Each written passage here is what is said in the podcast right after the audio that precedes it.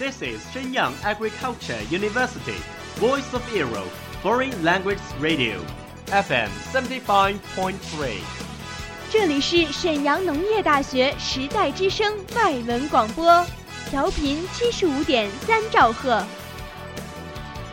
Travel around the Western world, get through your English channels, broaden your horizon. Welcome to E. VOE.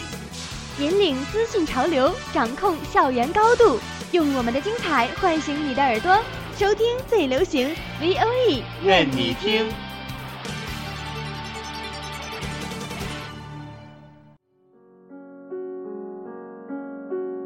你爱飞扬与落寞于一身的徐志摩吗？Very quietly I take my leaves, quietly as I came here.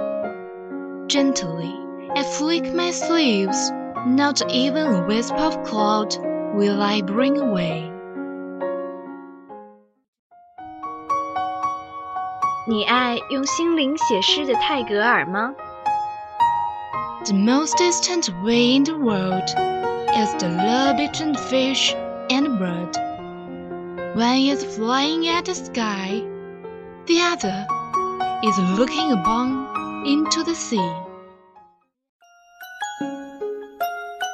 温暖你的耳朵，也想照顾你的心灵。Bloom in Ink，与你共赏墨海繁花。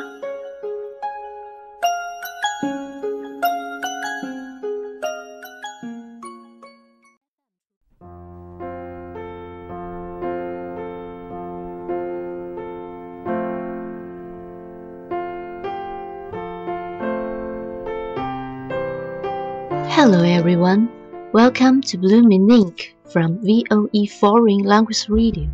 I'm Avril. I'm Anthony. Today we will bring easy, cut. Excellence is not an act, but a habit. 今天我们为大家带来一篇文章，名字叫做《优秀并不是一种行为，而是一个习惯》。 Our character, basically, is a composite of our habits. Sow a thought, reap an action. Sow an action, reap a habit. Sow a habit, reap a character. Sow a character, reap a destiny. The maxim goes. 人的品德基本上是由习惯组成的。 俗话说：“思想决定行动，行动决定习惯，习惯决定品德，品德决定命运。” Habits are powerful factors in our lives because they are consistent, often unconscious patterns. They constantly, daily express our character and produce our effectiveness or ineffectiveness.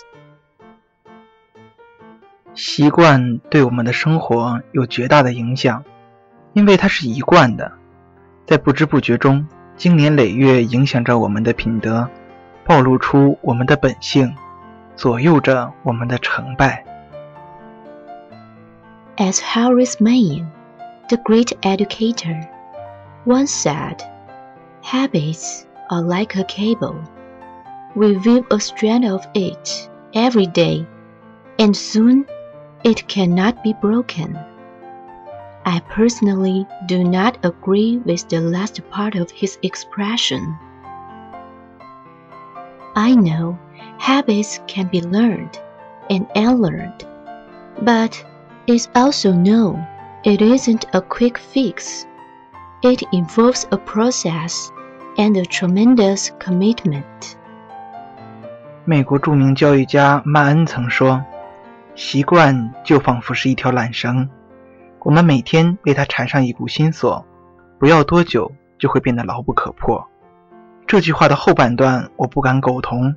我相信习惯可以养成，也可以打破，但绝不是一蹴而就，而是需要长期的努力和无比的毅力。Those of us who watched the lunar voyage of Apollo 11 were transfigured as we saw the first man walk on the moon and return to Earth. But to get there, those astronauts literally had to break out of the tremendous gravity pull of the Earth. More energy was spent in the first few minutes of liftoff, in the first few miles of travel, then was used over the next several days to travel half a million miles. 宇航员搭乘阿波罗十一号太空船首次登陆月球的刹那，的确令人叹为观止。但宇航员得首先摆脱地球强大的引力，才能飞往月球。由此，在刚发射的几分钟，也就是整个任务一开始的几英里之内，是最艰难的时刻，所消耗的力量也往往要超越往后的几十万英里。Habits too, have tremendous gravity pull, more than most people realize, I would admit. Breaking deeply embedded habitual tendencies, such as procrastination, impatience, criticalness, or selfishness that violate basically principle of human effectiveness, involves more than a little willpower and a few minor changes in our life. Left off takes a tremendous effort, but once we break out of the gravity pull, our freedom takes on a whole new dimension. 习惯也是一样， 它具有极大的引力，只是许多人不加注意或不肯承认罢了。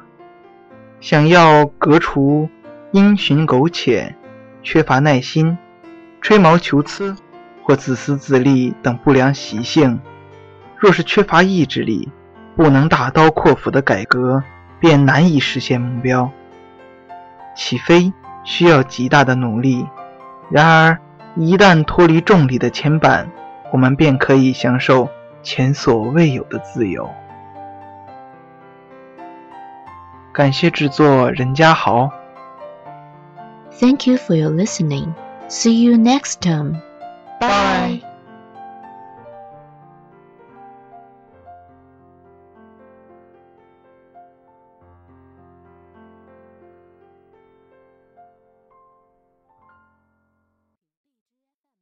That's all of today's programs. Thank you for listening. 如果你喜欢我们的节目，您可以同时在荔枝 FM、iTunes Store、Podcast 同时搜索 VOE 外文广播电台，为您呈现精彩往期节目。我们下期再见。